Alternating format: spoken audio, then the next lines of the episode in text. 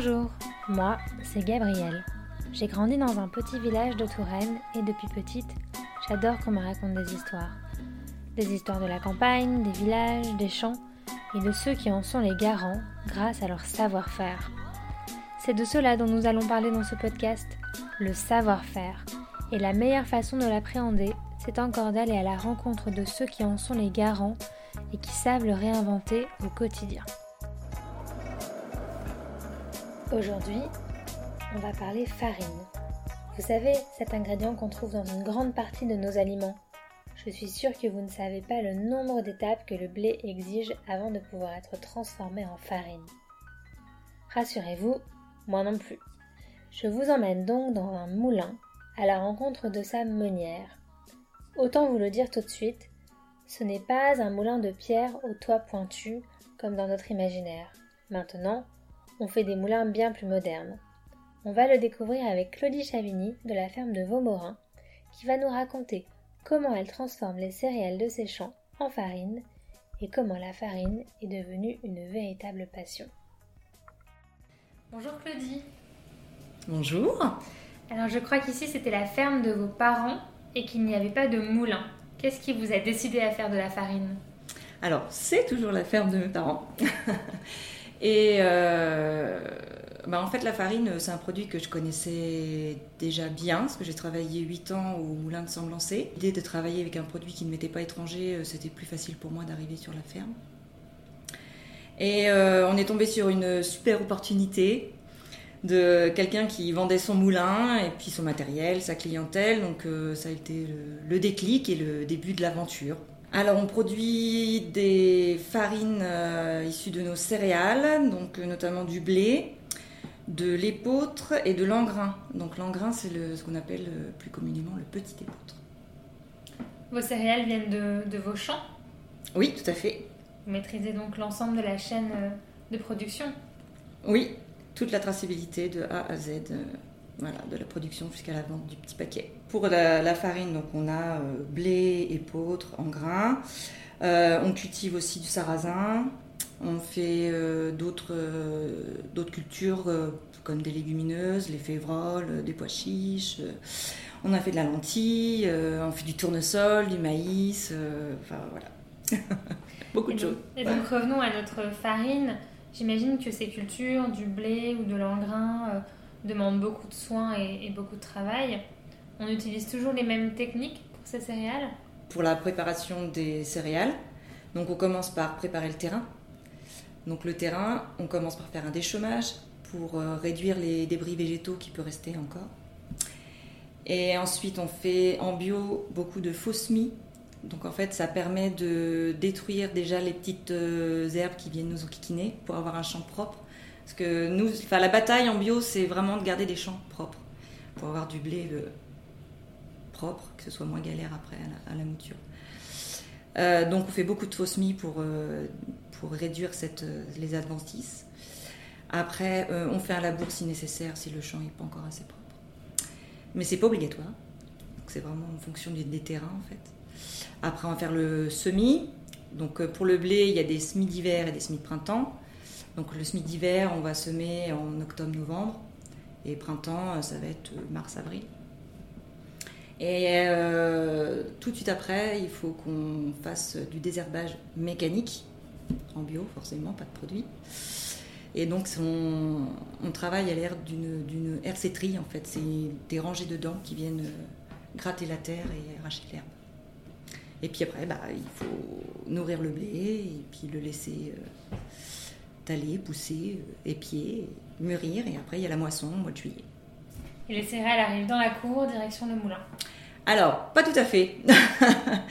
Elle arrive dans la cour et euh, donc je le fais passer une première fois dans ce qu'on appelle un nettoyeur séparateur. Donc c'est un outil qui me permet d'enlever tout ce qui est plus gros et plus petit que le blé. Et de là, je le stocke dans des grosses cellules, en fait, des gros silos. Donc je stocke toute ma production de blé ici. Et après, moi, je viens piocher au cours de l'année pour faire ma farine. Et quels sont les débouchés de votre farine? Alors nous, euh, on vend principalement euh, dans les magasins spécialisés bio, euh, les boulangers, la vente à la ferme, les AMAP. Et je crois que c'est à peu près fait le tour. Toutes vos céréales et votre farine sont bio, c'était une évidence? Alors pour moi oui, parce que j'ai quasiment grandi que dans le bio. Enfin mes parents sont passés en bio, j'avais 15 ans. Donc c'est vrai que le bio, bah, déjà quand j'ai vu que mon père ne pataugeait plus dans tous ces produits, déjà rien que pour moi c'était déjà beaucoup. Et puis après, oui, c'est tout ce qu'il y a autour, quoi. C'est l'alimentation plus saine. Euh, enfin, oui, c'est, enfin, oui, c'était une évidence. Et quels sont les critères pour être labellisé farine bio? Euh, Donc, il faut, euh, bah, bien évidemment, écraser des grains issus de l'agriculture biologique. Et on n'a pas le droit non plus d'incorporer dedans des composés chimiques euh, type euh, gluten de synthèse, des choses comme ça. Ou évidemment des OGM.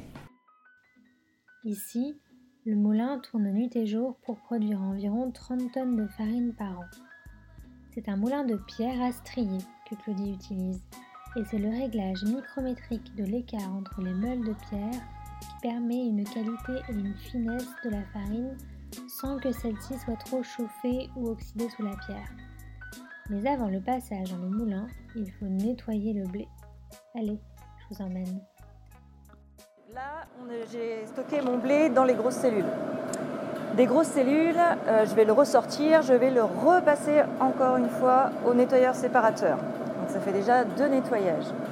Donc je le ramène ici dans ces gros big bags, ces gros sacs.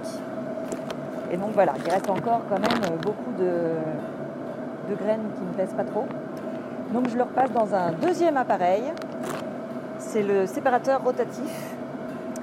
Donc lui, euh, son système, ça ne va pas être deux plaques euh, l'une sur l'autre qui vibrent. Ça va être des plaques, ça va être des, des, cônes qui tournent.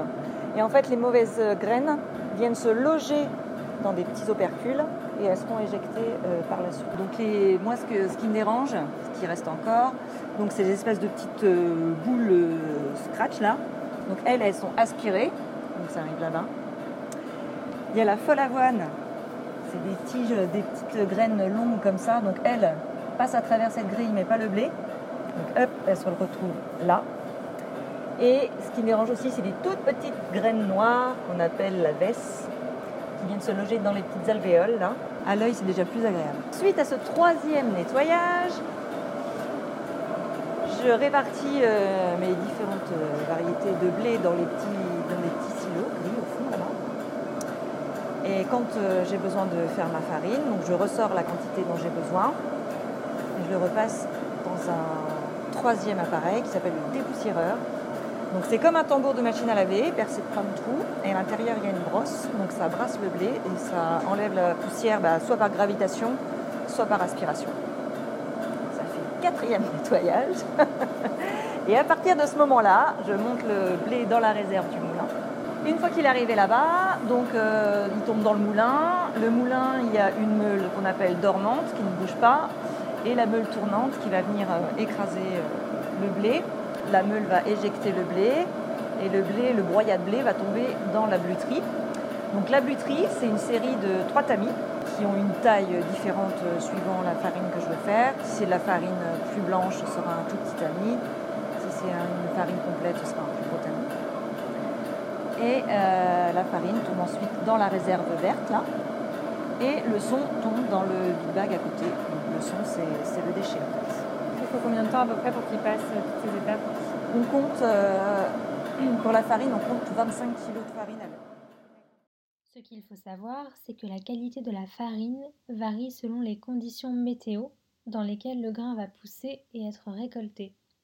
Si on récolte un blé lorsqu'il pleut, il peut germer et la planification est rendue impossible. Il faut donc absolument récolter dans de bonnes conditions. C'est la meule qui vient broyer en fait le grain. Ouais. Après c'est pas du, enfin, c'est plutôt aplati, enfin ça ouvre le grain plus que le broyer en fait baguette de pain, il faut 400 g de farine. Ça fait combien d'épis de blé tout ça La question piège. Alors du coup, j'ai calculé quand même. Et je crois qu'on est arrivé à... Ah, je ne vais pas dire de bêtises. 177 épis, un peu comme ça. Donc est-ce que vous auriez une belle histoire de moulin à me raconter? Alors, j'en ai plusieurs. Euh, parce que je pourrais très bien vous parler de la, la personne avec qui euh, j'ai travaillé pour la première fois sur la farine. Quand tu arrivais à s'en lancer, pour moi, on écrabouillait du blé et puis ça faisait de la farine. Je ne connaissais pas du tout le milieu. Et elle, elle m'a tout expliqué.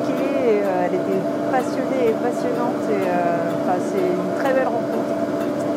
Après, je peux vous parler de ma rencontre avec mon premier moulin, où vraiment l'adéquation entre la trouvaille, mon arrivée sur la ferme, enfin, enfin, qui m'était destiné.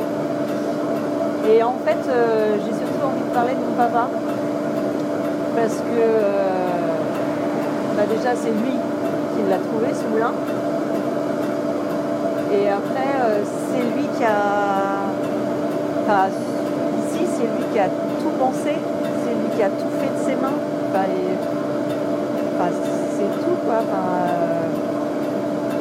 j'aurais jamais, j'aurais jamais pu de moi-même espérer être aussi bien installé. il a tout fait. C'est une affaire de famille. Ah oui, c'est complètement une affaire de famille. Et la transmission, c'est important pour vous ben, ouais, ouais, et je suis encore très contente qu'il continue à, être avec nous parce que ben, je, trouve ça génial. Il sait tout faire, quoi. Et je trouve ça super. Donc la farine chez Claudie, c'est une affaire de passion, mais aussi une histoire de famille. Voilà, c'est ici que notre épisode s'achève. Maintenant, si vous souhaitez savoir comment on fait du pain, direction l'épisode 6 avec Richard Cosmans qui est boulanger dans le village d'à côté. J'espère que cet épisode vous a plu. Vous pouvez retrouver le moulin de Claudie en images sur nos comptes Facebook et Instagram et venir acheter de la farine directement à la ferme de Vaumorins, à Chancé. Et moi, je vous dis à la semaine prochaine.